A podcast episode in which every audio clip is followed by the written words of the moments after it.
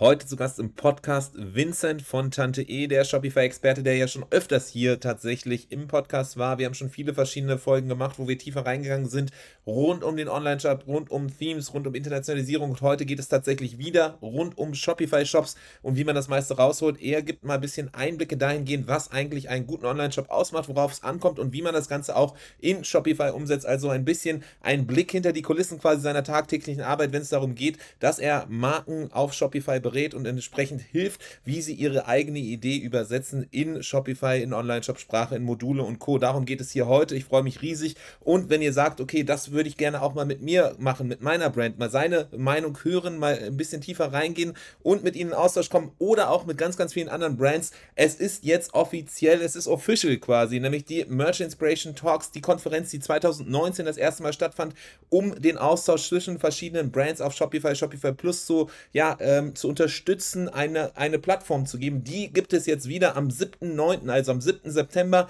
wird das Ganze stattfinden. Die Merch Inspiration Talks 2023 sind unfassbar wahnsinnig viele gute Brands dabei im Teilnehmerfeld. Deswegen alleine dafür lohnt es sich schon in den Austausch zu kommen. Viele, die man hier im Podcast gehört hat, viele, die man auch einfach kennt, wenn man auf Shopify guckt, auf die Shopify Plus Landschaft und überlegt, okay, welche Brands sind da, welche sind einfach die spannendsten quasi, die die meisten Erfahrungen haben. Genau diese werden vor Ort sein für einen Tag in Berlin. Also es wird ein Riesenaustausch. Ich will mich hier versuchen, ein bisschen zurückzuhalten, aber in den nächsten Tagen, in den nächsten Wochen werdet ihr immer wieder was hören. Und Vincent ist auch einer von denen, die vor Ort sein werden in Berlin. Das heißt, hier auf jeden Fall schon mal ein kleiner Vorgeschmack. Ich freue mich auf jeden Fall, würde mich freuen, wenn du mal reinguckst auf die Webseite merchinspirationtalks.com äh, und dort findest du dann auch nähere Informationen. Es ist eine limitierte Anzahl an Tickets vorhanden. Jetzt gerade noch Early Bird auf jeden Fall, also ein günstigerer Tagessatz oder beziehungsweise nicht Tagessatz, ein günstigeres Ticket, was du erhalten kannst. Also viel Spaß hier mit dem Podcast.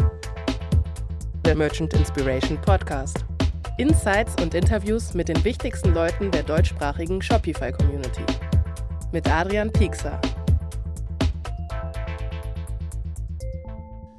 Unser Unterstützer dieser Folge ist Weglot. Weglot geschrieben, also wie der Weg und dann L-O-T und sie sind Meister, wenn es um Internationalisierung und Übersetzung geht. Ihr kennt es wahrscheinlich, wir haben sie auch schon im letzten Jahr hier öfters erwähnen dürfen, denn es ist einfach das führende Tool rund um Mehrsprachigkeit auf Shopify und daran hat sich auch nichts geändert. Was man vielleicht aber hier erwähnen darf, ist neben eben dem einfachen Interface der Übersetzung, dass es eben erlaubt, volle Kontrolle zu haben mit der automatisierten Übersetzung, die es extrem einfach und schnell macht und trotzdem durch das Interface halt eben du volle Kontrolle hast über die Übersetzung ist eines ganz, ganz spannend und sollte hier auf jeden Fall nicht vergessen werden, wenn wir über Wacklord sprechen, denn Neuerdings gibt es neben der Subdomain-Logik auch die Möglichkeit, auf Subfolders zu setzen. Wenn ihr euch fragt, okay, was bedeutet das eigentlich, schaut vorbei im Podcast. Aber es gibt bestimmte Brands, die auf jeden Fall eben statt der Subdomain, also en.merchinspiration.com zum Beispiel, eben lieber auf Subfolder-Logik setzen. Das wäre dann eben merchinspiration.com slash en slash. Und da gibt es auch verschiedene Gründe aus SEO-Thematiken und Co., warum das Ganze Sinn macht. Auf jeden Fall geht das mittlerweile auf Wacklot. Das ist eine große Neuerung und deswegen freue ich mich hier darüber, das in unserem Podcast erwähnen zu dürfen. Entsprechend, wenn ihr das ausprobieren wollt, wenn ihr an diesem Scheideweg seid, zu sagen, okay, wir wollen Internationalisierung ausprobieren, dann schaut auf jeden Fall vorbei auf unserer extra dafür kreierten Landingpage, denn da erhaltet ihr 20% auf die ersten zwölf Monate mit Wacklot. Einfach vorbeischauen auf www.merchantinspiration.com slash Wacklot. Willkommen zu einer neuen Ausgabe des Merchant Inspiration Podcast. Heute haben wir jemanden zu Gast, der tatsächlich die letzten Wochen und Monate gar nicht mehr so häufig hier da war. Aber für diejenigen von euch, die hier öfters zuhören, denen ist die Stimme wahrscheinlich trotzdem bekannt, denn er wurde öfters hier schon mal quasi in den Podcast geholt, um seine Meinung zu verschiedensten Themes, zu verschiedensten Apps und verschiedensten anderen Themen zu teilen. Und ich äh, freue mich auch darüber, dass ich die Ehre habe, tagtäglich mit ihm arbeiten zu dürfen. Äh, die Rede ist von Vincent von Tante E. Willkommen hier wieder im Podcast. Es hat lange gebraucht, dich zu überzeugen, hier wieder zurückzukommen, aber hier bist du jetzt und wir reden über die verschiedenen Best Practices, Learnings, Erfahrungswerte, Tipps, die du auch aus dem Alltag mitbringst, wie eigentlich so ein Online-Shop aufgebaut sein sollte, welche Module, welche Abschnitte, wie man eigentlich dann, wenn man dann die anderen Folgen gehört hat und irgendwie weiß, okay, jetzt weiß ich, welches Shopify-Theme ich will, wie äh, bringe ich das eigentlich, wie fülle ich das mit Leben? Darüber geht es heute. Vincent, willkommen im Podcast. Ja, hi Adrian, danke dir. Äh, schön, dass ich wieder am Start sein darf. Du hast recht, es war jetzt ein bisschen, ein bisschen Zeit ins Land gezogen. Äh, jetzt ist es endlich wieder soweit. Ich freue mich da zu sein. Dankeschön. Sehr gut. Und du hast quasi jetzt volles Wissen, volle Expertise wieder, die du mitbringen kannst, die du mit uns teilen kannst. Und deswegen lass uns doch direkt reingehen. Ich hatte schon vorhin ein bisschen angesprochen.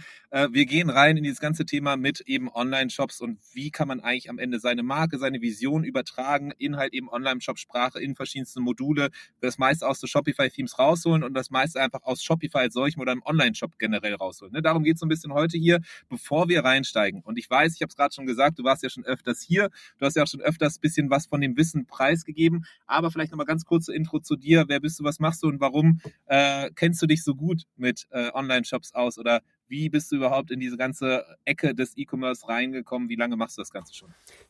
Äh, wie lange mache ich das? Seit mittlerweile sieben Jahren, würde ich grob sagen. Auf jeden Fall so in der Richtung E-Commerce, ähm, in der ich mich da begebe. Du hast jetzt eben schon gesagt, ich habe die, die Ehre oder das Glück, mit dir dann zusammen tagtäglich auch an Shops arbeiten zu können. Das heißt also, ähm, seit mittlerweile über zwei Jahren auch intensiv bei Tante E äh, mit dem Bezug zu Shopify. Aber so in Richtung E-Commerce bin ich jetzt so sieben Jahre unterwegs, würde ich sagen. Und Shopify-seitig wahrscheinlich ja so um die vier Jahre herum und die letzten zwei Jahre natürlich dann nochmal besonders intensiv bei Tante E.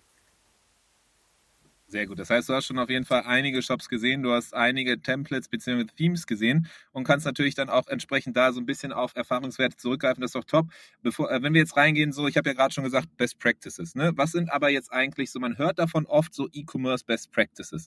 Das ist immer so, ein, so, ein, so eine Worthülse, so ein, so ein leerer Begriff, den irgendwie viele Leute nutzen, die, die, den viele Leute irgendwie ja mit sich rühmen. Ja, das ist Best Practice, aber manchmal hat man das Gefühl, das sagen Leute einfach so, weil es sich besser anhört, als ja, das ist meine persönliche persönliche Meinung oder meine persönliche Präferenz. Was kann man eigentlich unter Best Practice so verstehen? Ich würde sagen, das sind etablierte, vielleicht auch bewährte Methoden für einen Shop, für den Aufbau eines Shops, für die verschiedenen Abschnitte und Bereiche eines Shops. Einfach Dinge, die sich über ja, den Lauf der Zeit entwickelt haben, von denen man sagt, okay, die performen gut, die sind an der Stelle richtig eingesetzt, die machen Sinn. Ähm, einfach ein breites, breites Fundament, ein breiter Fundus an Dingen, die jetzt, ich würde auch mal behaupten, eher so unabhängig von der Brand erstmal, ähm, basierend auf dem, äh, auf den guten Erfahrungen oder auf dem Fundus von anderen Brands, von bewährten Einstellungen im Shop äh, sich aufgebaut haben. Und das würde ich so als klassische Definition eines Best Practice beschreiben.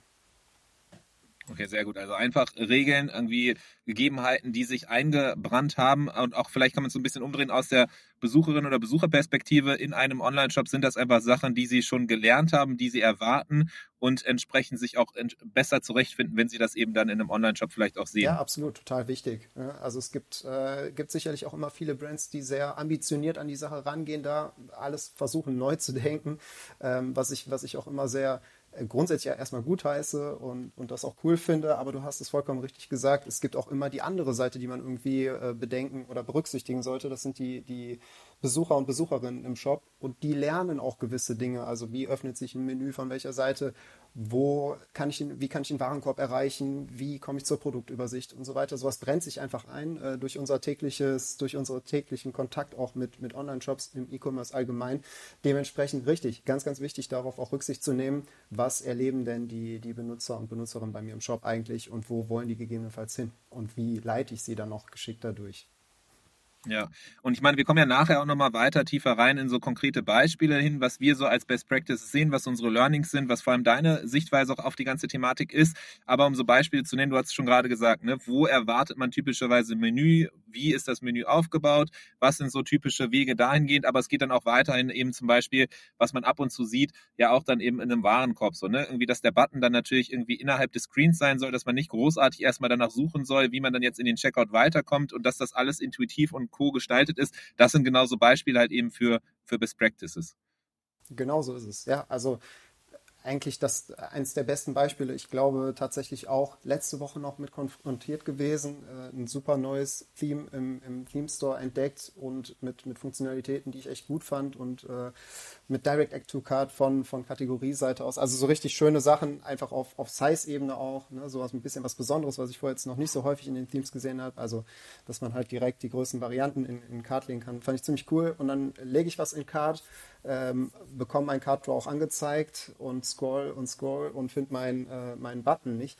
Das ist ein großes Problem, da hast du recht. Äh, also da gilt es auf jeden Fall, solche Dinge zu berücksichtigen. Und das, was du gesagt hast, ist ein per perfektes Beispiel dafür tatsächlich, dass diese, diese äh, Buttons, die im Card da sein sollen, dann aus dem, aus dem Sichtfeld geraten und man dann gegebenenfalls bei fünf, sechs, sieben Produkten, die man sich in den Warenkorb legt, erstmal eine Runde scrollen muss, bis man dann weiterkommt. Ja, das ist äh, natürlich nicht, nicht besonders optimal, würde ich sagen. Und ähm, gibt es so bestimmte Limitierungen rund um ähm, Best Practices oder funktionieren die immer? Ist es so, wenn ich weiß, okay, folgende zehn Best Practices und wenn ich die einhalte, habe ich auf jeden Fall einen Freifahrtschein, äh, dass das auf jeden Fall alles funktioniert?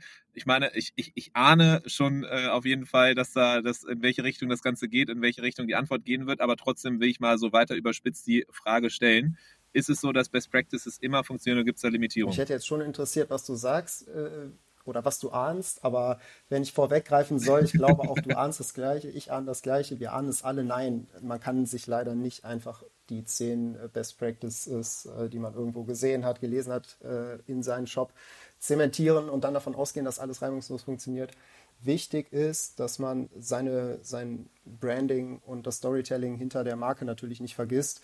Was ja, was nützt mir die, die beste Struktur und der, der beste Shopaufbau nach Best Practice Vorgaben, wenn ich meine Brand nicht repräsentieren kann im Shop? Dann habe ich keinen Wiedererkennungswert, ich wirke nicht interessant, äh, gegebenenfalls finden meine KundInnen nicht das, was sie eigentlich suchen bei mir.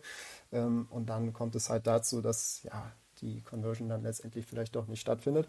Ähm, dementsprechend, nein, kann man leider nicht so verallgemeinern und ich glaube, es gehört deutlich mehr dazu, als Best Practice-Regeln zu befolgen. Aber für eine Orientierung und ja, ich sag mal, erste, erste Rahmenbedingungen ist das auf jeden Fall sehr, sehr ähm, gut, wenn man sich damit auseinandersetzt und einfach guckt, was andere Brands äh, erprobt haben und was es da für Bereiche, für Abschnitte gibt, die man selber auch für sich nutzen kann. Und dann aber halt mit seinem persönlichen, äh, mit seiner persönlichen Branding USB ausstatten. Ne? Dann führt das Ganze relativ schnell zum Erfolg.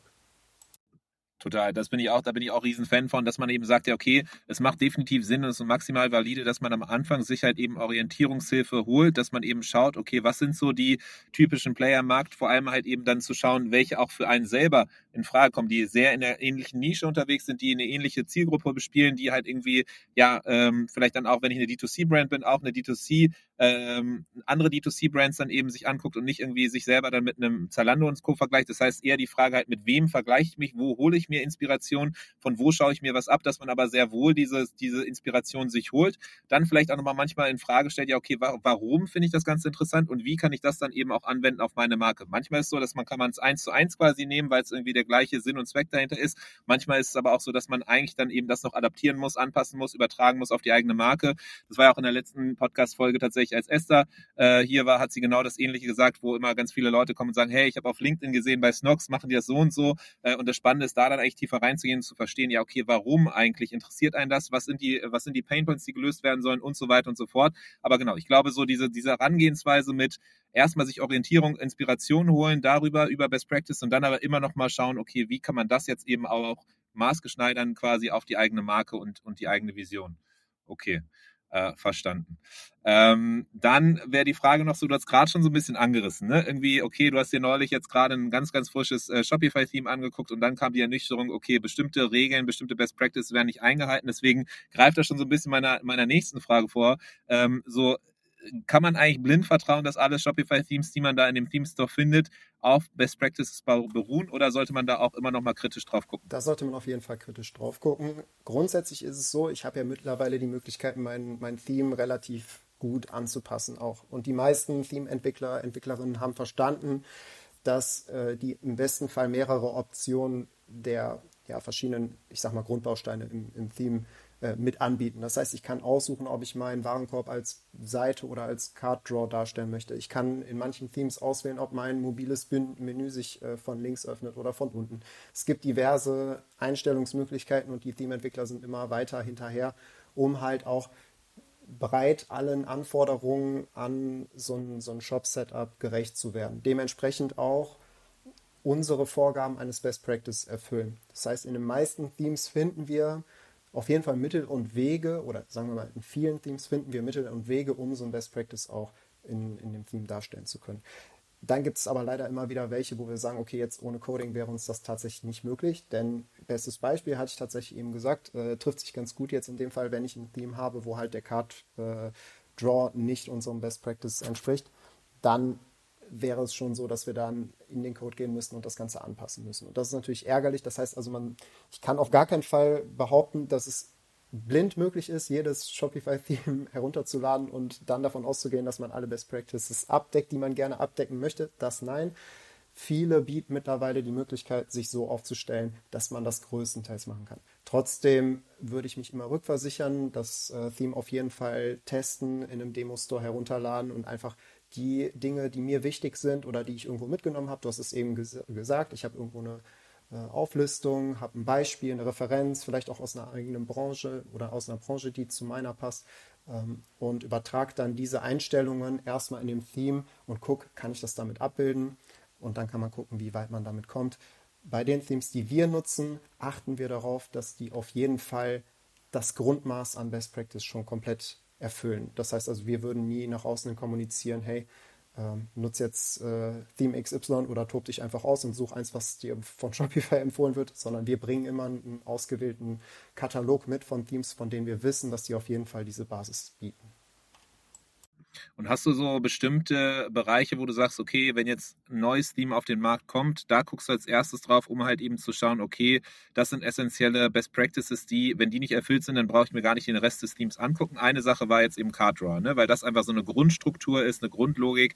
Diese Buttons zur Kasse, die müssen einfach im, äh, im, im Sichtfeld, im Screen an, angezeigt werden, so, weil sonst werden einfach ganz, ganz viele Leute abspringen, weil einfach so der native, intuitive Flow der User Journey einfach nicht gegeben ist. Gibt sonst noch irgendwie andere Bereiche, wo du sagst, okay, das ist auch essentiell und da, ähm, das ist halt ein Must-Have für dich und bei anderen Sachen, ja, okay, das ist eher so ein bisschen flexibler? Ja, auf jeden Fall. Also Menü wäre wahrscheinlich auch noch so eine Sache, die ich definitiv mitchecke. Ähm, einfach, wie viele Möglichkeiten habe ich? Gibt es unkompliziert die Möglichkeit, ein Mega-Menü einzufügen beispielsweise? Wie ist das Ganze auf, also welche Art der Strukturierung kann ich auswählen? Logo mittig, Logo links, wie folgt die Menüauflistung inline oder ist das darunter positioniert? Habe ich eine Suchfunktion, ja oder nein? Das sind so Dinge, die wir natürlich mit berücksichtigen können. Ähm, oder eine prominente Suchfunktion, Suchleiste meine ich in dem Fall. Also es gibt wahrscheinlich neben dem Card Draw als erstes das Menü, was ich prüfen würde und dann infolgedessen auch noch ganz wichtig für mich die Möglichkeiten auf der Produktdetailseite, weil gerade da äh, unterscheiden sich die Themes dann schon recht arg. Es gibt halt ich kann halt auf jeder Seite beliebig auch mit den Mitteln aus dem Theme heraus meine, meine Seiten zusammenbauen mit den einzelnen Abschnitten, die vorhanden sind. Aber auf so einer Produktdetailseite gibt es für diesen Produktstammbaum auch nochmal extra Elemente. Und da unterscheiden sich die Themes schon relativ stark. Und um da einfach eine gute Struktur zu gewährleisten und zu sagen, okay, ich habe hier alle Elemente, um mein Produkt bestmöglich zu präsentieren, sollte man diesen Bereich auch nochmal ganz genau unter die Lupe nehmen und gucken, ob da alle Elemente drin sind, die man so braucht für die Produktpräsentation auf der Produktdetailseite. Also die beiden Sachen neben dem Draw auf jeden Fall. Ja. Mhm. Ja, also aus, aus meiner Perspektive auch, glaube ich, so die Elemente, die am essentiellsten sind, weil sie einfach so grundlegend in dieser User Journey oder äh, in, der, in dem Weg auf dem Weg halt eben zum Kauf so, so elementar sind und eben jeder Person eigentlich einmal mindestens vorbeikommen muss. Genau, Card Draw auf jeden Fall eine Sache, wo man drauf gucken muss, dass die Buttons auch alle klar sind, dass man weiß, wohin man geht und dass es nicht irgendwo versteckt ist. Das andere, was du auch meintest, so meine Perspektive darauf, auch Produktseite extrem relevant, äh, die Art und Weise, wie halt einfach dann die Produkte präsentiert werden, strukturiert werden, vor allem dieser Above-the-Fold-Bereich auch nochmal mobil, dass das alles eben auch sinnvoll ist, weil da merkt man auch ganz oft dann eben, ob ein Theme von irgendwie ja kreativen Designern äh, gemacht gemacht wurde, die aber gar nicht so sehr sich dafür interessieren, ob der Shop am Ende auch verkauft oder nicht, äh, oder ob das eben auch eben durchdacht ist so von, von Conversion-Elementen und genau, Menüstrukturierung und Co. Ich glaube, da kommen wir ja gleich auch nochmal so ein bisschen rein, wenn wir jetzt mal so Stück für Stück einmal durchgehen, um halt eben zu schauen, ja, okay, was sind denn eigentlich so die Best Practice in einem Online-Shop? Wir haben jetzt sehr viel drüber geredet, über, ja, okay, Best Practices generell, was kann man darunter verstehen? Gibt es Limitierungen? Sind Shopify-Themes immer voll mit Best Practices oder gibt es da auch vielleicht noch Lücken? Wir haben jetzt rausgefunden, okay, es gibt Lücken, man darf nicht blind vertrauen, sondern man muss selber auch so ein bisschen einfach draufschauen. Deswegen lass uns das doch mal genau machen. Lass uns mal reingehen und reinschauen und eben dann mal Stück für Stück durch so einen Online-Shop durchgehen und eben sich die Strukturen anschauen. Ähm, wollen wir einfach mal so beginnen, wie sieht so eine typische Struktur eigentlich eines Online-Shops aus? Weil das, da fängt es ja oft dann eben an, wenn man sich überlegt, ja, okay, ich baue jetzt einen Online-Shop äh, oder ich habe einen Online-Shop vielleicht auch übernommen von irgendwem oder ich arbeite jetzt in einer, in einer Marke oder Brand, wo ich halt eben jetzt den, den Shop betreue, gucke aber auf das Menü oder die Struktur und weiß gar nicht mehr so genau, ja, macht das jetzt eigentlich hier gerade Sinn oder was ist eigentlich so eine Best-Practice-Struktur eines Online-Shops? Mhm. Können wir gerne. Wie gehst du daran? Gerne, wie gehe ich daran? Also das ist jetzt natürlich eine sehr, sehr umfangreiche Frage, aber wenn ich das so runterbrechen müsste, würde ich sagen, ähm, ich habe natürlich, wenn wir mit der Navigation anfangen, vielleicht äh, als, als wichtigsten Bestandteil meiner Navigation die zielgerichtete Auslegung auf die Produkte. Das heißt also, wenn ich in einen Online-Shop gehe, möchte ich im besten Fall sofort auch über das Menü sehen, wie kann ich zum Produkt oder zur Produktauflistung, also zur Kategorieseite hinkommen. Das heißt also, als äh, Online-Shop-Betreiber würde ich mir überlegen, wie schaffe ich es, mit den ersten präsenten Einstiegen, äh, mit dem ersten präsenten ähm, ähm, Einstiegen im Menü klar zu machen, okay, das sind meine Produkte, die ich hier anbiete, weil das interessiert ja letztendlich auch die Leute, die bei mir in den Shop kommen. Dann kann man das Menü weiter strukturieren, kann gegebenenfalls optisch in einer schwächeren Hierarchie, dann auch gerade wenn wir uns das ganze Mobile angucken, noch hm, spreche ich vielleicht gleich nochmal im Detail drüber, aber einfach damit man es ein bisschen besser versteht. Weitere Seiten, die vielleicht zu meinem Shop gehören, die noch relevant sind, ähm, das können Unterseiten wie über uns Seiten sein, die können noch aufgeführt werden. Hm, und dann ist es so, dass ich mir halt weiter überlegen muss, welche Seiten sind jetzt noch, noch notwendig, hattest du gerade gesagt. Klar, die Homepage als solches, der wird immer extrem viel Beachtung geschenkt. So ist das zumindest mein Empfinden. Da werden auf jeden Fall so, bevor die Leute an uns herantreten oder wenn ich da einfach in Gesprächen bin, auch die meisten Designstunden irgendwie reingesteckt. Zumindest habe ich irgendwie das Gefühl. Die Homepage ist im Prinzip auch nichts anderes als der Spiegel der Navigation. Das ist das, was ich immer sage. Wichtig ist, dass wir halt auch hier wieder den E-Commerce-Fokus ganz oben, ganz wichtig, präsentieren, dass wir darunter äh, mehrere Möglichkeiten haben, äh, die verschiedenen anderen Seiten aus dem Menü anzusprechen. Auch hier wieder nicht so weit in die Tiefe. Ähm, weitere Seiten hatte ich gerade eben auch schon gesagt, die, die sehr, sehr relevant sind und für meinen Best Practice Online-Shop notwendig, ähm, ist so ein, ja, eine Kategorieseite, also eine Auflistung aller Produkte, die ich bei mir im Shop anbiete. Im besten Fall logisch strukturiert, auch wieder hatte ich eben gesagt, nach Einstiegen im Menü oder Einstiegen auf der Homepage komme ich ganz klar zielgerichtet zu der Auflistung an Produkten, die ich gerne sehen möchte, die ich gezielt angesteuert habe. Das heißt, auch dafür ist eine Kategorieseite sehr relevant. Und dann natürlich die Produktseite, ganz klar. Auch hier geht es dann darum, das Produkt bestmöglich zu präsentieren. Einfach, ähm, ja, ultimativ wichtige Seite. Auch hier wahrscheinlich gleich nochmal das ein oder andere im Detail dazu. Und weitere Seiten, ja, über uns Seiten Hintergrundinformationen zur Brand. Ich habe jetzt kürzlich häufiger mal so ein bisschen da gegenstimmige Meinungen gelesen und ah, interessiert eh keinen, guckt sich keiner an. Ja, kann ich nicht unterschreiben. Können wir vielleicht gleich auch noch mal kurz im Detail sagen. Also für mich nach wie vor auch ein sehr, sehr wichtiger Bestandteil. Ich würde also so zusammenfassen, wenn man es jetzt einfach allgemein halten will, klar, Menüführung ähm, und dann als Seiten, relevante Seiten bei mir im Shop für ein Best Practice eine gute Homepage, die gut strukturiert ist und dem Menü folgt tatsächlich. Kategorieseite mit einer klaren Auflistung der Produkte, die ich mir gerne angucken möchte, wenn ich dieser Struktur folge. Produktseite mit einem emotionalen Bezug zum Produkt hin und zusätzliche Seiten, die weiteres über meine Brand erzählen. Dann kann man noch überlegen, je nachdem, wie man als Brand aufgestellt ist, ob man vielleicht noch so Themenwelten mit einfließen lässt. Heißt also, da auch nochmal, wenn man irgendwie eine Brand ist, die einen besonderen, in einer besonderen Nische unterwegs ist oder sich einfach ja, besonders auf ein Thema fokussiert, dass man die Themen aufgreift und die in Kombination zu den Produkten setzt. Dann schafft man solche Themenwelten und kann durch Storytelling Anreiz auch fürs Produkt schaffen. Und so würde ich jetzt sagen, ist der grobe Aufbau und das sind diese Sachen, die ich auf jeden Fall als sehr, sehr wichtig erachten würde. Okay, sehr, sehr gut. Das heißt, wir haben jetzt hier einmal so grob, äh, wenn man überlegt, okay, welche Seiten braucht es eigentlich im Shop so? Es sind tatsächlich die Klassiker, die man immer wieder kennt, so eine Startseite, wobei die Startseite aber viel, meine Erfahrung auch auf jeden Fall oder meine Sichtweise so, es wird immer als erstes Mal auf die Startseite geguckt und danach erst auf die anderen Seiten. Auch bei der Theme-Auswahl wird immer erst auf die Startseite geguckt oder wurde damals immer auf die Startseite geguckt, welche Module gibt es und wie schön sieht das Ganze aus. Aber die Produktseite komplette Katastrophe, da wo am Ende der ganze Traffic auch von irgendwie seitens äh, Instagram-Ads und, und TikTok und Co draufgeleitet wird. Keiner sieht die Startseite, aber alle sehen die Produktseite. Aber man hat auf jeden Fall eine schöne Startseite, suboptimal. aber genau, halt eben trotzdem nichtsdestotrotz, je nachdem, für welche Marketingkanäle man sich entscheidet, mehr oder weniger relevant. Die Startseite auf jeden Fall fester Bestandteil, weil es einfach so eine Art, du hast gesagt, jetzt Spiegel oder äh, Spiegelbild von dem, von dem Menü und der Shopstruktur als solche dann am Ende ist. So ein bisschen wie so ein Inhaltsverzeichnis ausgeschmückt mit Bildern und dann entsprechend auch unterschiedlich Fokus gesetzt, eben mit ähm, dem, was man eben gerne beleuchten möchte. Das heißt, da, das Kategorieseite, einfach um Einstiege eine Übersicht zu schaffen über die verschiedenen Produkte, die man im Shop hat. Die Produktseite, um halt eben dann besonderen Fokus und irgendwie Spotlight auf bestimmte Produkte zu legen. Dann natürlich ähm, genau noch weitere Zusatzseiten äh, über uns Seite als quasi eine Art von einer persönlichen Darstellung. So mein Empfinden auch auf jeden Fall ähm, ist, dass so über uns Seiten auf jeden Fall unterschätzt sind. Meistens wir gesagt, ja, okay, sind Spielereien, aber tatsächlich sind sie die Art Sales Landing Page für Leute, die halt einfach nochmal so die letzten Restzweifel haben, um zu schauen, okay, was ist das eigentlich für eine Marke? Stehe ich dahinter? Kann ich mich persönlich identifizieren mit dem, wofür die stehen? Weil am Ende so ein bisschen ja natürlich auch vor allem im Fashion-Bereich nochmal mehr als vielleicht dann irgendwie bei, bei Gartenaccessoires oder so. Aber nichtsdestotrotz dieses Storytelling vor allem bei kleinen Marken natürlich relevant. Das heißt, das sind so die verschiedenen Elemente und du hast nochmal erwähnt, so Themenwelten als eine Alternative, als alternativer Einstieg. Da finde ich es persönlich immer ganz spannend, wenn man sich mal anguckt, Ikea, so wenn man sich das mobile Menü anguckt, Katastrophe.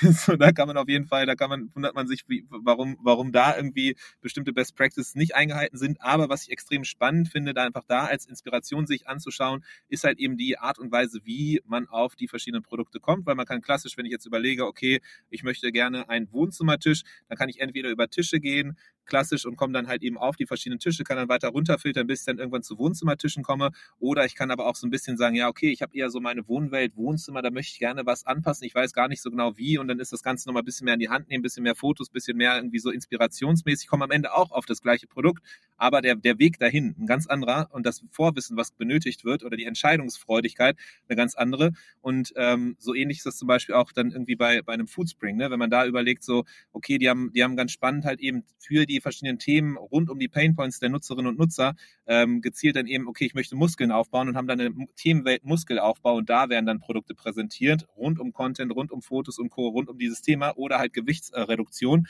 oder ein anderer Einstieg dann eben auch nochmal bei TVO, wenn man dann überlegt, okay, da ist das Ganze dann eben rund um die Brand Ambassadors und so. Das heißt, da so ein bisschen Themenwelten, äh, glaube ich, auch eine mega spannende Sache auf jeden Fall, wo, wofür ich mich immer in letzter Zeit sehr, sehr viel begeister, weil es einfach so ein alternativer Einstieg ist, um die Leute ein bisschen mehr in die Hand zu nehmen. Ähm, ja, genau. So. Ist erstmal gut, dass wir, dass wir das gleich sehen, finde ich. das beruhigt mich auch persönlich schon mal. Ja, ja. Während du gesprochen hast, dachte ich so, huh, okay.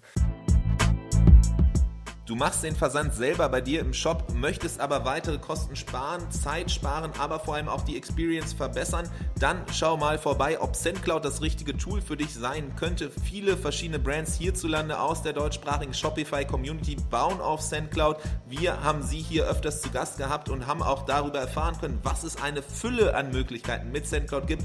Guck einfach mal vorbei auf merchantinspiration.com slash SendCloud. Ich bin mir sicher, versandtechnisch geht da auf jeden Fall noch einiges rauszuholen, wenn du das Tool noch nicht nutzt. Äh, zumindest einer Meinung.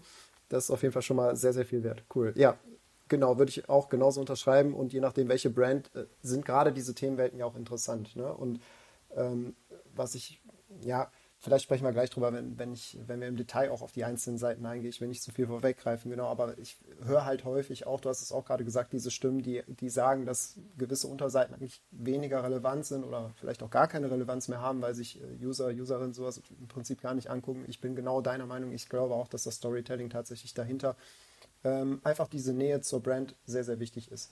Äh, dementsprechend genau würde ich das auch nach wie vor so handhaben, dass ich das auch immer für einen guten Aufbau, für einen Best Practice Aufbau absolut empfehlen würde. Sehr gut. Lass doch aber direkt mal reingehen in die verschiedenen einzelnen Seiten, denn es scheint so, als hättest du da auf jeden Fall noch den einen oder anderen Gedanken, den du gerne teilen möchtest. Deswegen lass uns das doch direkt mal machen und da weiter dein Wissen anzapfen. Ähm, so, Startseite. Gibt es da noch was zu sprechen oder hast du, äh, sagst du, komm, Startseite kriegt zu viel Aufmerksamkeit, lass uns auf andere Seiten Weg gehen. damit. Nee, ist, äh, ist trotzdem nach wie vor wichtig. Ähm, ich glaube, vielen Leuten ist schon ungefähr oder haben viele Leute haben einfach eine ungefähre Ahnung davon, wie, wenn man sich ein bisschen damit auseinandersetzt, wie gegebenenfalls eine gute Start Startseite aussehen könnte. Ich glaube, dass es mehr darauf ankommt zu gucken, hier tatsächlich, wie strukturiere ich diese verschiedenen Abschnitte auf meiner Startseite, wie schaffe ich das, dass eben diese Startseite der Spiegel der Navigation wird. Und ich würde immer so herangehen, dass ich den ganzen äh, Above the Fold Bereich oben tatsächlich mit einem aussagekräftigen Banner einfach versehen würde, wofür steht die Brand, wofür steht das Produkt, im besten Fall eine Kombination aus beidem, richtig schön im, im Sichtfeld oben wenn ich mich dann weiter durchscrolle, sind aus meiner Sicht sehr, sehr viele Elemente wichtig oder zuerst mal Elemente wichtig, die so ein bisschen kurz Trust generieren. Also da kann man so ein bisschen überlegen, wie schafft man das, dass, dass man halt auf den ersten Blick ähm, sich mit der, mit der Brand oder mit dem Produkt identifizieren kann. Da werden häufig solche Icons für verwendet, so USP-Icons, immer abhängig davon, ob wir, ob wir sehr, ob wir eine Brand haben, die auch Storytelling von sich aus preisgeben kann oder die auch für Werte steht, dann macht sowas aus meiner Sicht heraus absolut Sinn und würde ich dann an der Stelle darunter immer positionieren. Und dann ist es im Prinzip schon so, habe ich jetzt schon, schon gesagt, du hast es auch nochmal aufgegriffen, Spiegel der Navigation, volle Kraft voraus, ab auf die Produkte. Erster Touchpoint zum Produkt, im besten Fall durch klassische, man kennt das Bestsellerlisten, äh, einfach ja, versuchen, relativ schnell einen Berührungspunkt zu dem Produkt herzustellen. Ja, mein, äh, es ist im Prinzip auch nichts anderes ähm, wie, in einem, wie in einem Laden. Ähm, das ist dann haptisch, da gehe ich hin und gucke mir die Sachen an und komm, berühre die und habe damit irgendwie eine, komme in Interaktion. Anders ist es im E-Commerce auch nicht. Ich möchte direkt das Produkt im, im besten Fall oder zumindest äh, ausgestellte Produkte sehen. Und das macht man, indem man klassisch die Produkte auch in so einer Featured Collection beispielsweise äh, präsentiert das können die neuesten Artikel sein, das können Saisonartikel sein, das können Bestseller sein, sowas in der Richtung. Und darunter ist es ganz, ganz wichtig, und das ist eigentlich für mich auch immer die größte Herausforderung, diese Einstiege, diese verschiedenen Kategorieeinstiege und auch Themenwelten, äh, hattest du eben angesprochen, die klug zu positionieren und gut darzustellen. Das heißt, auf so einer Startseite bringt es jetzt nichts, wenn ich hier mit Freisteller Detailshots von meinem Produkt arbeite, so wie ich das dann vielleicht oben in dieser kleinen Übersicht von, dem, ne, von der Feature Collection, die ich gerade angesprochen habe, da, da geht es ja darum, das Produkt zu zeigen. Aber in diesem Bereich hole ich ja doch eher die Leute ab, die sich dann entscheiden, okay, ich klicke jetzt auf diese Kategorie, weil mich diese Produkte aus dieser Produktgruppe so interessieren. Oder auf diese Themenwelt, weil, hey, darüber wollte ich eh schon mal, mal ein bisschen mehr erfahren. Und wenn ich da jetzt noch ein paar passende für, für meinen Bedarf passende Produkte finde, dann umso besser. Und diese Aufteilung, dieses, diese verschiedenen Einstiege, da fließt aus meiner Sicht heraus oder sollte der größte Gehirnschmalz auf so eine Homepage reinfließen, zu gucken, wie strukturiere ich mich da ganz klug. Und wir machen das, oder ich mache das aktuell immer so, dass ich halt tatsächlich erstmal frage, welche Produktgruppe ist denn die, die Hauptproduktgruppe im Shop? Welche hat die größte Prio und Aufmerksamkeit verdient?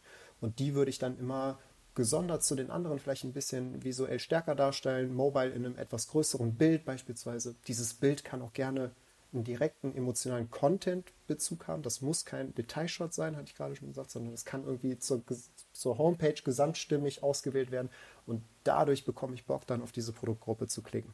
Die anderen Produktgruppen, die weniger Aufmerksamkeit äh, er, erfordern, die können dann auch vielleicht ein bisschen visuell kleiner dargestellt werden, sodass ich mir wie so eine Art Grid zusammenbaste mit den wichtigsten Einstiegen. Und dann ist es halt so, wenn wir weiter runtergehen, äh, jetzt haben wir halt die E-Commerce-relevanten Themen abgefrühstückt, in Anführungszeichen. Wir haben unsere Produkte, wir haben den direkten Touchpoint und wir haben unseren, unseren ganzen Laden präsentiert. Das haben wir, das haben wir, das haben wir im besten Fall schön präsentiert und in einer optisch sinnvollen Hierarchie. Und danach kann man halt Dinge machen, ähm, weitere Seiten, die über uns Seiten, die wir eben viel angesprochen haben, die finden dann typischerweise eine kurze Anmerkung auf so einer, auf so einer Startseite. Da wird dann also kurz zu so einer Unterseite hingelenkt mit einem Bild vielleicht, was gut dazu passt und einem kurzen Text, der irgendwie anregt, da drauf zu klicken. Wenn man irgendwie eine eigene Produktion hat oder sowas in der Richtung. Also so interessante Facts, dann kann man das auch kurz in einem Bild positionieren beispielsweise und dann dorthin linken auf eine weitere Unterseite, wo man dann mehr dazu erfährt.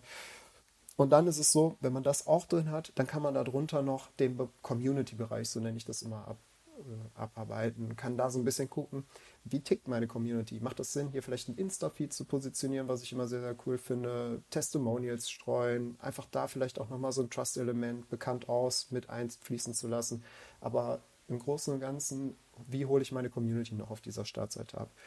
Newsletter-Abschnitt und noch so Sachen. Und dann habe ich im Prinzip schon so von der groben Struktur her eine sehr, sehr gut aus meiner Sicht strukturierte Startseite, die alles abdeckt, was ich brauche und die mit meinen persönlichen äh, Inhalten gefüllt ist. So würde ich an die Sache rangehen tatsächlich. Und das zeigt, glaube ich, auch nochmal ganz gut eben dieses, dieses Modell der Best Practices halt, ne, das ist so eine äh, gute Struktur, eine Herangehensweise, wie man halt sicherstellt, dass Leute, wenn sie auf deine Startseite kommen und einfach nur über das Scrollen durch die Startseite halt trotzdem dann extrem gutes Verständnis und Empfinden dafür haben, was halt eben in deinem Shop gibt. Sowohl von Produkt- und Kategorieseite aus, weil das sind halt eben die Sachen, die du gesagt hast, ne, mit Bestseller auch erstmal überhaupt direkt mit einem Klick schon Produkte, dass man die direkt erkennt, dann aber auch eben die Einstiege zu Kategorien und Themenwelten, sodass man wirklich dann einen Überblick hat darüber, was du eigentlich in dem Shop verkaufst, äh, aber dann halt eben darüber hinausgehend dann eben auch weitere Inhalte, so der Zusatzseiten oder halt eben dann auch dieser Community-Aspekte rund um irgendwie dann Insta-Feed und ähnliches und dann immer zwischendrin nochmal bestimmte Sachen, die halt eben den, den vertrauenssteigernde Elemente sind, wie zum Beispiel irgendwie, ja, bekannt aus oder irgendwie dann noch USP-Icons und so weiter. Das heißt, das ist eigentlich ein ganz guter, äh, guter Mix und dann heißt es trotzdem nicht, ne, dass du, wenn du als Brand halt bestimmte Sachen mega kacke findest oder irgendwie gar nicht willst, dass dann eben das nicht bedeutet, dass du die halt einfach machen musst, sondern du kannst natürlich dann deinen eigenen Charme mit reinbringen, die Art und Weise, wie du das Ganze dann präsentierst, die Bildsprache und Co. natürlich auch nochmal oder auch, ob du bestimmten Fokus mehr auf Produkte oder weniger auf Produkte, mehr auf Brand, weniger auf Brand und so setzt. Aber so zumindest weiß man dann schon mal so, hat man Benchmarks im Grunde. Ne? Irgendwie so, wenn man sich KPIs oder Erfolgszahlen und generelles anguckt, dann guckt man ja auch immer wieder auf Benchmarks zur Orientierung und kann dann davon bewusst halt eben ausgehend andere Entscheidungen treffen. Und so ist das halt eigentlich mit den Best Practices in einem Online-Shop auch. So, man hat dann eben eine, einen Vergleich und kann dann immer noch bewusster entscheiden, so will ich das oder will ich das nicht? Wie sehe ich meine Marke in diesem Kontext? Und äh, so hat man eine ganz runde Sache eigentlich. Genau, absolut. Und das muss auch immer individuell betrachtet werden. Das ist jetzt einfach nur der Ablauf, an dem ich mich entlanghangel, wenn ich eine gute Startseite strukturieren möchte. Aber alle diese Elemente, die ich angesprochen habe, und du hast es auch gesagt, gehören natürlich hinterfragt, individualisiert und so auf die Brand ausgerichtet, dass es gut passt.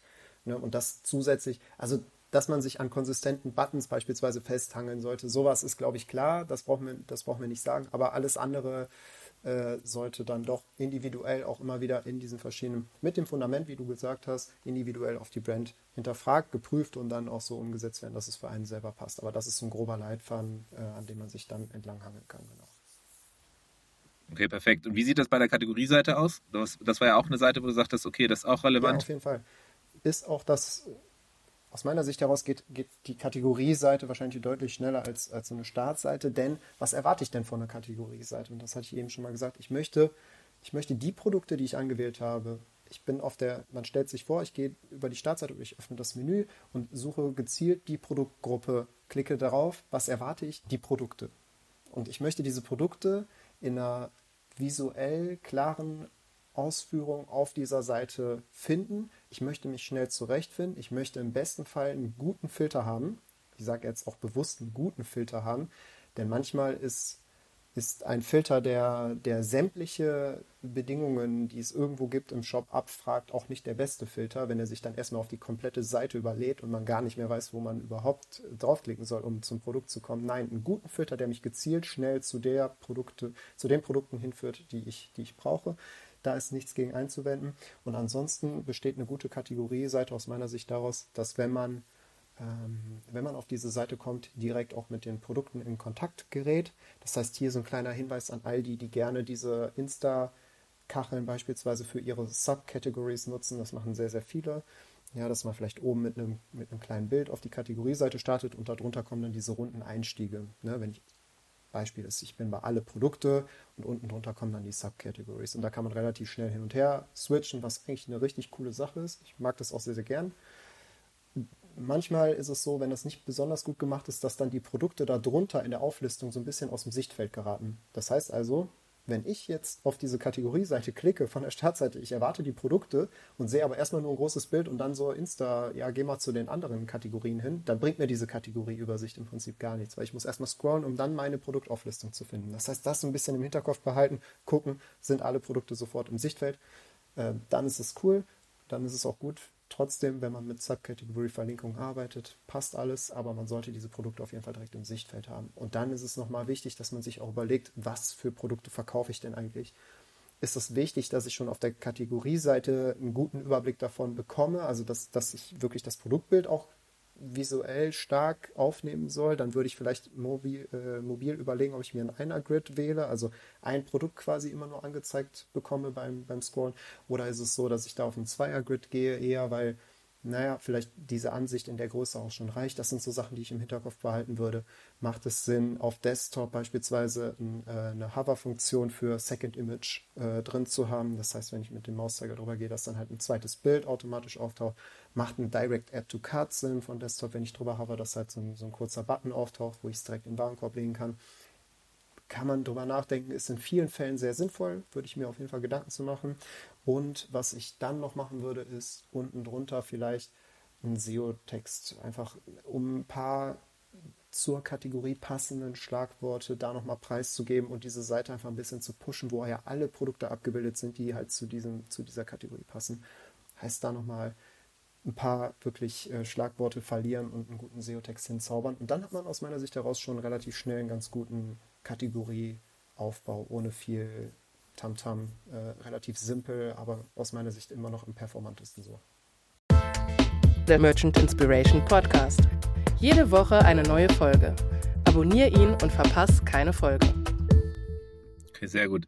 Ähm, heißt eigentlich so Takeaway auch hier so, so eine Sache, die, die generell wahrscheinlich aber auch für jede Seite gilt. Lieber irgendwie bewusst überlegen, welche Elemente es wirklich braucht und nicht einfach irgendwie auf Teufel komm raus alles drauf versuchen reinzuschieben und so viel wie möglich da reinzubringen, weil die Gefahr ist sonst, dass es überladen wirkt oder halt eben, wie du es jetzt am Beispiel von der Kategorieseite halt eben auch erwähnt hast, was extrem relevant und wichtig ist, dass halt eben auch schon direkt Produkte zu sehen sind. Weil nichts ist schlimmer, als wenn man irgendwie auf eine Produkt, auf eine Kategorieseite kommt und dann erstmal runterscrollen muss, um überhaupt die, die Produkte zu sehen. Vor allem, wenn man dann nochmal überlegt, dass man ja vielleicht noch in so einer Findungsphase ist und versucht, irgendwie verschiedene Produkte gegeneinander zu vergleichen, zu schauen, was gibt es in der einen Kategorie und der anderen. Und man klickt zwischen den verschiedenen Kategorien umher und muss jedes Mal immer wieder quasi scrollen und das macht das das Leben äh, schwer. Das heißt, so ein Takeaway auf jeden Fall auf der Kategorieseite immer hier sehr bedacht halt eben dahingehend ähm, überlegen, ja, wie kriegt man es hin, dass die möglichst viele Produkte schon direkt im Screen sind, wenig irgendwie überladenes wirkt, sodass dann eben nicht zu viele verschiedene ja, Elemente nach deiner Aufmerksamkeit suchen und rufen, sondern dass halt eben das sehr klar ist, aber dennoch natürlich noch ausreichend, um eben zwischen zum Beispiel Kategorien zu switchen, um halt eben dieses Browsing, dieses Entdecken auch einfach zu machen. Ja, perfekt zusammengepasst, genau. Ähm, genauso würde ich sagen, lass die Produkte für sich sprechen. Lass die Produkte auf dieser Auflistung der Produkte. Es ist eine Kategorieseite, sagt genau das, lass sie genau das sein. Hier bringt es wirklich auch nichts, wenn man, ja, was heißt bringt es nichts? Es gibt sicherlich für alles einen Case. Man kann ja auch, man kann auch kilometerlange Landingpages aus einer Kategorieseite bauen. Äh, okay, hat sicherlich irgendwo eine Berechtigung. Manchmal gibt es vielleicht Brands, da muss das so sein oder aus irgendwelchen Gründen ist das ganz, ganz relevant. Äh, für mich ist da wirklich Kategorieseite, wie du gesagt hast, ganz klarer Fokus auf die Produkte. Das ist das Sammelbecken für die Produkte, die ich als Endverbraucher hier sehen möchte. Und deswegen brauche ich nicht erst durch die Gegend zu scrollen und dann ähm, Ewigkeiten zu warten, bevor ich diese Produkte sehe, sondern ich will die direkt sehen. Und du hast recht, wenn das gut gemacht ist oben, ne, diese Insta, äh, kleinen ein, diese kleinen runden Einstiege, die ich eben erwähnt hatte, wenn die zum Browsen einladen, wenn die gut positioniert sind, ist das sehr, sehr cool. Dann kann ich das auf jeden Fall empfehlen und auch supporten. Äh, man muss da nur aufpassen, das war dieser Hinweis der dezent an der Stelle, wenn man halt da drüber noch ein Bild positioniert und das alles sehr, sehr groß ist und dadurch halt die Produkte auf dem Mobile Device aus dem, aus dem Blick fallen, dann ist es ein bisschen blöd und da würde ich dann drüber nachdenken, wie ich das im besten Fall ähm, ja, anpasse. Aber genau, ansonsten hast du alles gesagt was ich auch so ja. behaupten würde oder untersch würde Sehr gut. unterschreiben. Sehr gut. Da habe ich gut zugehört. Ähm, aber und die andere Sache, die auch nochmal spannend ist, natürlich auf der Kategorieseite ist die, die Frage, okay, wie viel Informationen sollen eigentlich schon auf der Kategorieseite dargestellt werden versus irgendwie Informationen erst auf der Produktseite zeigen. Und ich glaube so ein bisschen, das, das meine ich auch da aus deinen Zeilen rausgelesen oder rausgehört zu haben und äh, so aus dem, was ich irgendwie beobachte, ähm, so mein Gefühl sagt mir mittlerweile, es hängt halt einfach sehr, sehr stark davon ab, wie selbsterklärend das Produkt und die Produktfotos als solche sind. Wenn die schon einfach alles sagen und im Fashion-Bereich zum Beispiel ist das ja sehr viel so der Fall, dass man schon sehr über den, den Look and Feel halt über die Fotos erkennt, reichen Fotos erstmal komplett. Wenn man dann merkt, ja, okay, es kommen aber noch zusätzliche Hintergrundinformationen, die halt relevant sind für den Kauf, weil zum Beispiel die Art der, des, des äh, Organic Cotton oder was auch immer dazu kommt, dann helfen, dann muss man das auch noch eben äh, dezenter ausweisen über dann zum Beispiel Badges und Co. Und je technischer und komplexer es wird, je weniger man quasi an der Oberfläche des Produktes und dadurch dann auf den Produktfotos das erkennt, desto mehr muss man dann halt eben überlegen, okay, wie kann man diese Informationen, die relevant sind, halt eben, um zwischen einem Produkt und dem anderen zu entscheiden, auf der Kategorieseite dann halt eben auch schon auf der Kategorieseite präsentieren. Das ist dann bei so Bundle-Sets zum Beispiel manchmal auch der Fall, wo man dann eben schon mal Bullet Points oder USPs oder irgendwie andere Informationen präsentiert, andere Art von Icon-Sets so, äh, aber das hängt dann immer sehr, sehr fallabhängig davon ab, wie viel halt eben am Ende, und du hast es ganz schön gesagt, fand ich in dem, in der Art und Weise, wenn du, wenn du sagst, okay, das Produkt muss für sich sprechen. So. Und die ganzen anderen Sachen, die man halt überlegt, Badges, Informationen und all das Ganze drumherum, sind einfach unterstützende Elemente, um das Produkt sprechen zu lassen. So, und wenn das Produkt schon maximal sprechen kann durch irgendwie Foto und Co., dann braucht man nicht noch irgendwie das überladen mit anderen Sachen, weil dann beraubt man vielleicht so ein bisschen der Sprache, weil man irgendwie so, so viel Neues kreiert, dass es dann gar nicht mehr mitkriegt. Äh, und, und genau so hilft dann so ein bisschen auch dieses Feingespür vielleicht wieder so ein bisschen dazu. Ja, genau das ist es. Ähm, es spricht gar nichts dagegen zu sagen, ich habe ein erklärungsbedürftiges Produkt oder möchte im besten Fall, du hast glaube ich gerade so, so USP Icons oder Bullet Points erwähnt, die man vielleicht noch mit darunter positioniert oder halt mit Badges arbeitet. Klar, spricht überhaupt nichts gegen und für einen schnelleren Überblick darüber, welches Produkt meinem Bedarf entspricht oder entsprechen könnte, ist das auf jeden Fall eine sehr, sehr legitime Herangehensweise. Machen wir auch immer wieder, wenn wir halt so Produkte haben, die sich, wenn man halt in einer Produktgruppe ist und man weiß genau, die folgen alle einem Ziel beispielsweise. So, das ist äh, ein, ein Produkt, was genau das, oder alle Produkte verfolgen das gleiche Ziel, die unterscheiden sich aber zum Beispiel in ihrer, ich weiß es nicht, dicke Be Beschaffenheit in irgendeiner Form. Dann kann man das ganz gezielt mit solchen kleinen Icons beispielsweise aufgreifen, indem man die zum Beispiel unter, den, unter die Überschrift schon, unter die Produktüberschrift runtersetzt und dann bekommt man auf den ersten Blick schon, ah, alles klar, ich brauche genau das Produkt, kann jetzt darauf klicken und bin dann wiederum im Funnel. Also vollkommen legitimer Punkt, finde ich, und kann man absolut unterstützend zu der guten Produktvisualisierung vornehmen, um da so ein bisschen unterstützend schon zu helfen und relativ schnell an die wichtigsten Infos so schon auf der Kategorieseite zu kommen. Genau. Perfekt, dann lass mal reingehen in die Produktseite. So, was gibt es Wichtiges bei der Produktseite? Kann man das überhaupt runterbrechen auf bestimmte Best Practices oder ist das einfach komplett fallabhängig? Boah, das ist auf jeden Fall die komplizierteste der, der Seiten, würde ich behaupten. Ähm, es gibt auch hier, ganz am Anfang hatten wir dieses Gelernte, glaube ich. Ähm, das heißt also, wenn ich als, äh, wenn ich mit meinem Smartphone auf so eine Produktseite komme, dann will ich oben das, die große Bildgalerie. Ich will diese Produkte in der Galerie, ich will da durchsliden können, ich will mir die alle angucken im Detail. Ähm, das heißt also, das ist auf jeden Fall äh, ja, mehr oder weniger gelernt, würde ich behaupten, und sollte auch dann in jeder Produktpräsentation auf so einer Produktseite stattfinden. Ich sehe in letzter Zeit immer häufiger, dass ganz viel mit so Galerien experimentiert wird, also dass halt diese klassische Produktfotovisualisierung nicht mehr in so einem Karussell, wo man halt so durchsliden oder durchklicken kann, stattfindet, sondern dass alles so ein bisschen weiter untereinander gesetzt wird und dass man halt dadurch so einen sehr, sehr großen Landingpage-Charakter bekommt. Und das kann für manche Brands auch echt eine gute Sache sein, so gerade Desktop ist das auf jeden Fall was, was, was ganz cool ist für Leute, die sich dann nochmal über Desktop darauf auf der Seite verirren sollten. Die können dann auf jeden Fall, haben dann ein Erlebnis beim Scrollen, wenn die die ganze Galerie durchgucken. Das ist was Cooles. Aber im Endeffekt achte doch bitte darauf, dass die Leute, die dann mobil auf den Shop gehen, dass die einfach oben erstmal als allererstes die Produktbilder richtig schön ausführlich durchscrollen können und sehen können, okay, das sind die Bilder. Kleine Miniaturansichten der folgenden Bilder würde ich da drunter packen, sodass man so ein bisschen sieht, was erwartet einen, dass man direkt auch mit einem Klick sogar zu einem der folgenden Bilder hinkommt. Und darunter bitte wesentliche Infos. Ähm, wirklich dann aufs direkt auf den Punkt kommen, bitte. Titel, Preis, äh, rechtliche notwendige Sachen inklusive Mehrwertsteuer zuzüglich Versand oder Unit Price, wenn ich halt irgendwie, weiß ich nicht, Milliliterangaben brauche oder sowas in der Richtung. Also das sind wirklich elementare Infos, die brauche ich direkt. Und dann, und dann wird es ein bisschen schwieriger, weil dann muss man halt wirklich fallabhängig gucken, welche Brand steht da jetzt gerade vor einem oder man selber als Brand überlegt, wie, wie präsentiere ich denn jetzt mein Produkt auf dieser Seite am besten. Ich sag mal, wenn man dann schon mal auf den ersten Blick, wir hatten eben über diese kleinen USP-Icons gesprochen auf der Kategorieebene, sowas wird sehr häufig dann auch für Erklärungs- oder für Produkte auf so einer Produktseite relevant, wenn man halt da schon dann mit einem ganz leichten Scroll schon direkt sieht, okay, was sind denn jetzt zum Beispiel die 1, 2, 3, 4 Bullet Point USPs, die zu diesem Produkt passen. Damit kann man schon mal diesen, diesen ganzen Beschreibungswulst, also diese riesige kein anderes Wort gerade griffbereit gehabt. Also diesen, diesen riesigen Beschreibungstext oder das, was da jetzt später gegebenenfalls auch noch kommt, das muss man auch noch mal gucken, wie man das am besten teilt. Aber das kann man aber so ein bisschen vorwegbeugen, indem man direkt auf den ersten Blick visuell diese USPs hervorhebt. Und dann nicht so lange, nicht so lange weiter an Dingen aufhalten, sondern dann relativ schnell auch bitte wieder die, die Buttons ins Sichtfeld bringen. Also in den Warenkorb oder auch dynamischen äh, Checkout-Button.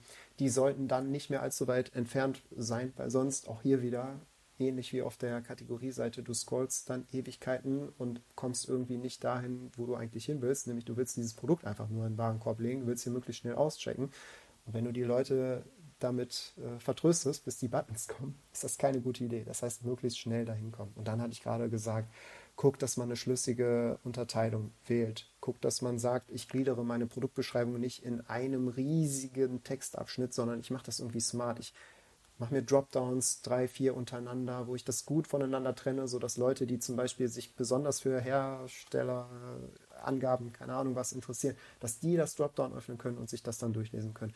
Und dass nicht meine ganze Produktseite voll ist mit einem ellenlangen Text, der zwar vielleicht schön ausgelesen wird, juhu, aber irgendwie mich komplett verwirrt, wenn ich auf dieser Seite komme. Oder auch mit so Tabs ist eine andere Sache, die relativ gut funktioniert.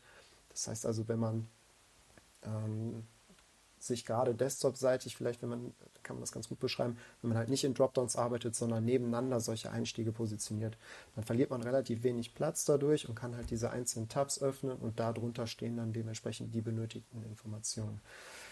Ja, und wenn ich das habe, wenn ich also äh, Produkt-USPs habe, wenn ich die, die, meine, also die wichtigen Sachen, die Elemente alle drin habe, die Add-to-Card-Buttons, äh, zusätzlich mir vielleicht auch noch darüber Gedanken gemacht habe, möchte ich über über Produkt-Icons, ja, das ist auch was, was wir häufiger noch machen, dass wir neben diesen Bullet Points für USPs, die ich eben gesagt hatte, auch noch so Icons positionieren, die zum Beispiel besonders auf die Produktspezifikation eingehen, ähm, fair hergestellt, ähm, in Made in Germany, ich weiß nicht, sowas in der Richtung ist dann immer typisch, gerne gewählt.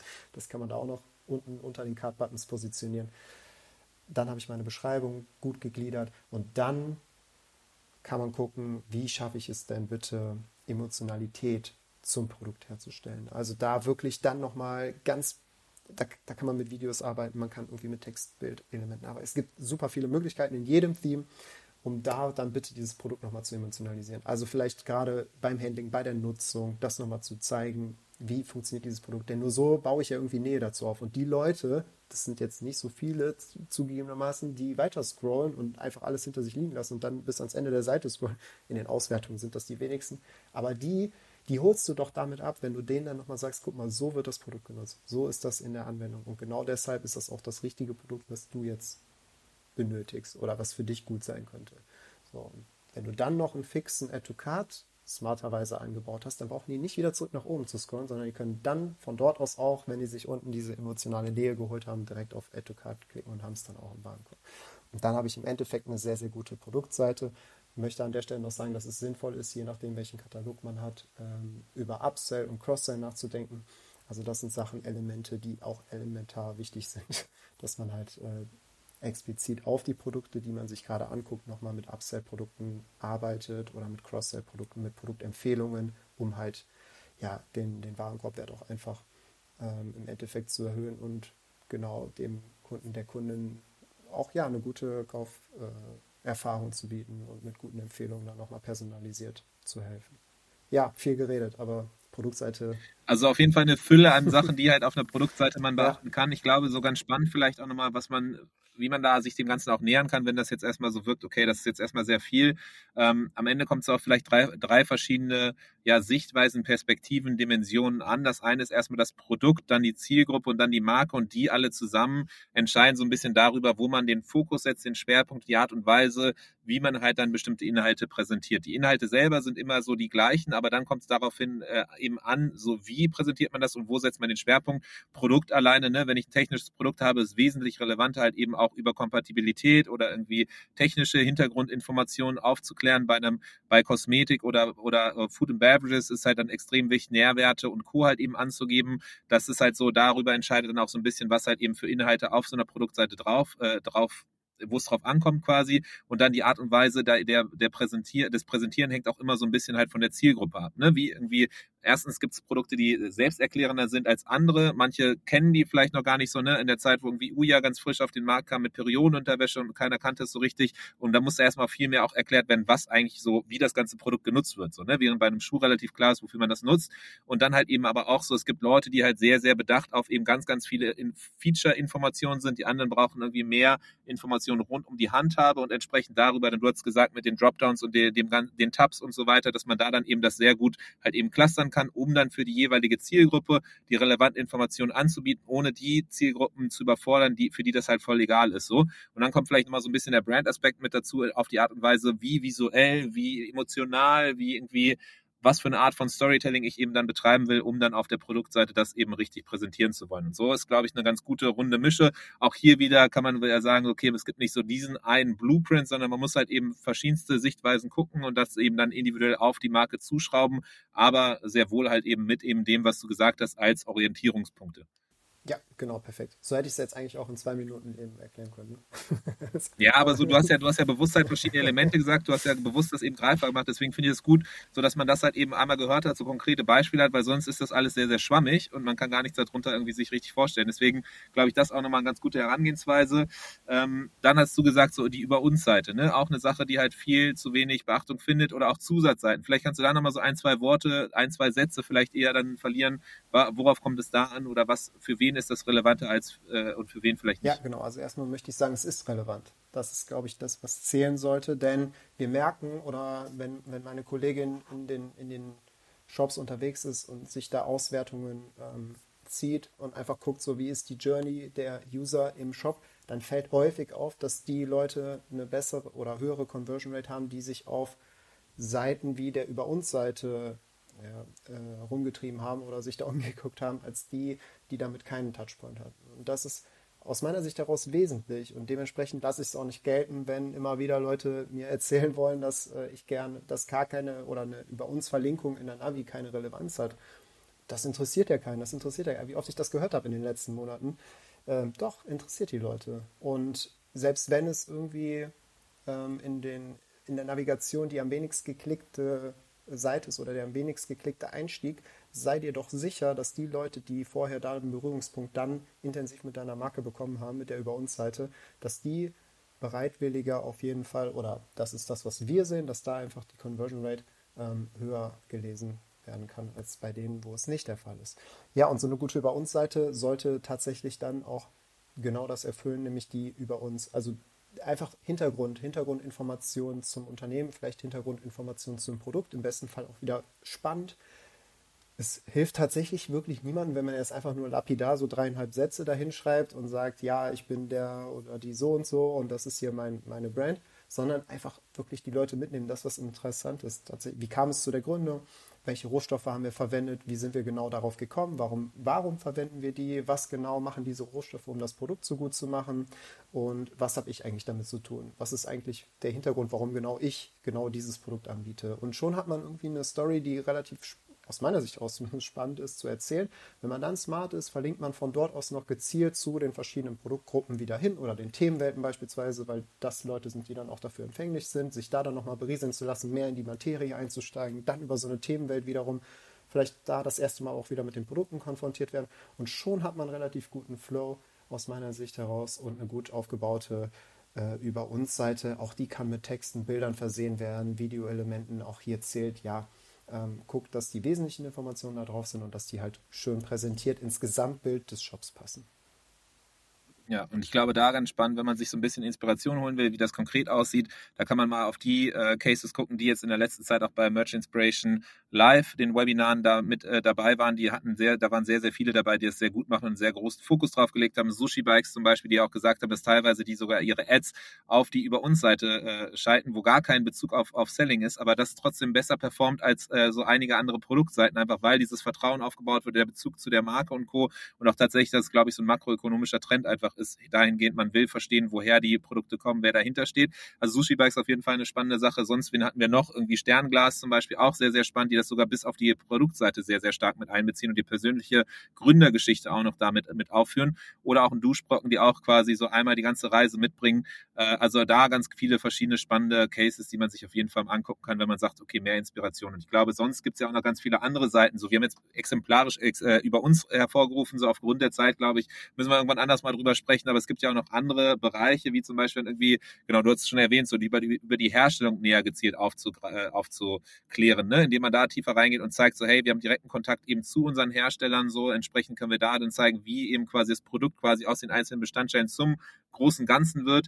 Äh, irgendwie zum Beispiel auch die, die Pflege oder die, die, die Nutzung ist auch was, was man eben dann auch nochmal bewusst hervorrufen kann. Oder auch sowas wie halt eben Support-Seiten, Service-Seiten, FAQ und dann auch Blog und vor allem halt Food- and Beverage-Bereich, halt Rezepte kennt man klassischerweise, so Magazine und Co. Also da geht ganz schön viel.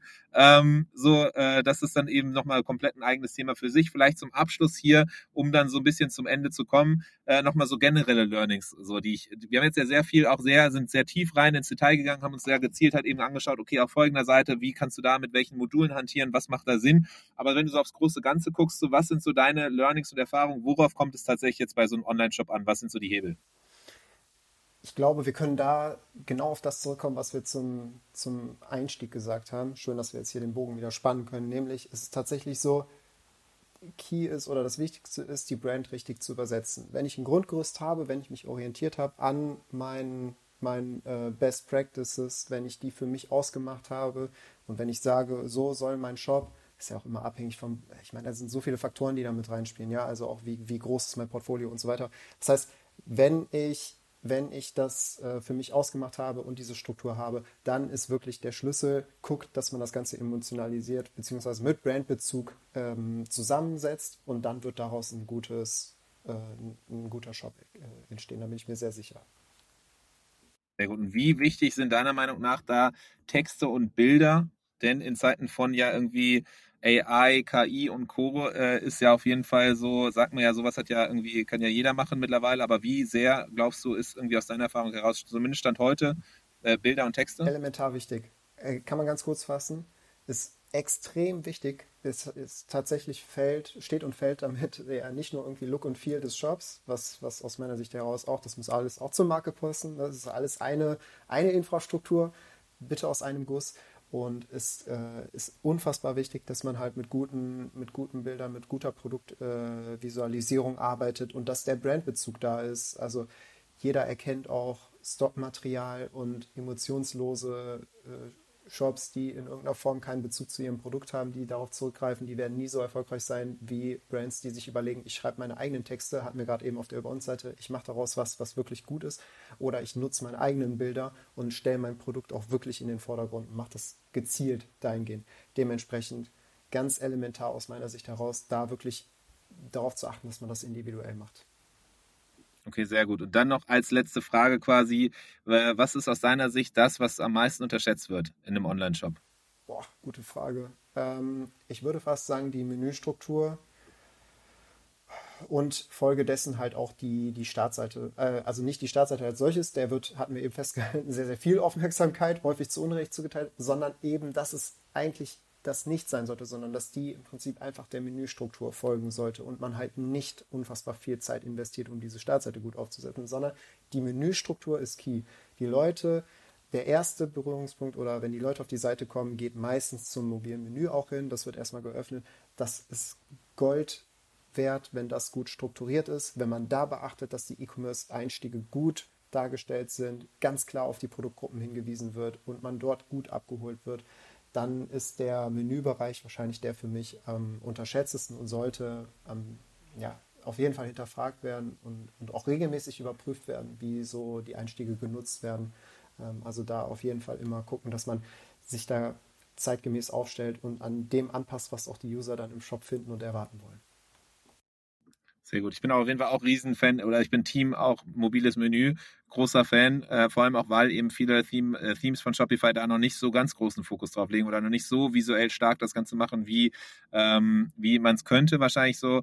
Äh, ich bin ja ein bisschen auf LinkedIn wieder aktiver und da habe ich jetzt auch ein paar Beispiele immer wieder genannt von eben oder gezeigt, auch eben von, von verschiedensten Shops und auch vor allem halt eben mobile Menüs ist so eins, wo ich immer wieder merke, okay, komm, da, da kann, kann man noch mehr rausholen. Ne? Irgendwie jüngst jetzt hier Athletes Eyewears, äh, äh ein bisschen anderes Menü mal von unten, da hat es ja auch mit bisschen mit äh, deine Finger im Spiel, dass man nicht von der Seite, sondern sondern von unten raus das kommt, aber trotzdem visuell ansprechend. Dann ein bisschen Extended Version äh, Horst, ja auch mega spannend, halt einfach so, was schon fast so eine App-ähnliche äh, Menüstrukturierung ist, wo man gar nicht mehr merkt, dass es irgendwie fast ein Menü ist, sondern einfach so super extensiv ist, aber trotzdem so, dass man sich gut zurechtfindet oder auch sowas wie Ever, ich hoffe, ich spreche es jetzt richtig aus, aber ähm, so aus dem Hause von Fontoff, ähm, die, die, die Rucksackmarke, ähm, das ist auch nochmal eine ganz spannende Art und Weise, wie man halt so ein, so ein Menü rangeht und sonst natürlich so Klassiker irgendwie, die wir, glaube ich, auch öfter schon mal hier genannt hatten, irgendwie so ein Hey Marlin, Berlin und so, die, die auf jeden Fall sehr, sehr spannende mobile Menüs haben. So, sehr gut. Äh, Vincent, ewig viel geredet hier, sehr, sehr viel Input wieder gegeben. Ich hoffe, es sind noch ein paar Leute hier, die uns zuhören tatsächlich. Das ist immer so ein bisschen die Frage, wenn man eine Stunde lang irgendwie redet, ob dann überhaupt noch jemand da ist, zuzuhören. Ähm, Stunde schon wieder. Gibt es noch irgendwie abschließende Worte von dir, irgendwie so letzte, letzte Worte, letzten Satz von dir, nee, ich, bevor wir hier ein äh, Ende nee, machen? Wenn wir jetzt wirklich schon bei einer Stunde sind, halte ich mich einfach kurz, würde ich sagen, äh, und sage genau das, was ich eben gesagt habe. Ähm, achtet darauf, genau, nicht einfach blind irgendwelche, irgendwelche Vorgaben, Best Practices zu kopieren und die alle unbedingt in eurem Shop umsetzen zu wollen, wenn der, der Brandbezug fehlt oder das nicht auf euch gemünzt ist und personalisiert ist, dann bringt das wahrscheinlich im Endeffekt nicht so viel ähm, wie das einmal hinterfragen, einmal kurz überlegen, macht das wirklich Sinn und dann auch tatsächlich auf sich explizit umzumünzen. Das vielleicht so als Gesamtfazit und sonst will ich gar nicht weiter, weiter die Zeit jetzt hier strapazieren. Sehr gut. Was für letzte Worte ist doch passend und perfekt. Dann, Vincent, ich äh, bedanke mich riesig für deine Zeit, für deine Insights und deine Learnings und ja, das Teilen dessen auch. Äh, und ich freue mich schon aufs nächste Mal, wenn du hier wieder dabei bist. Ich freue mich auch. Danke dir. Ciao. Das war der Merchant Inspiration Podcast in dieser Woche.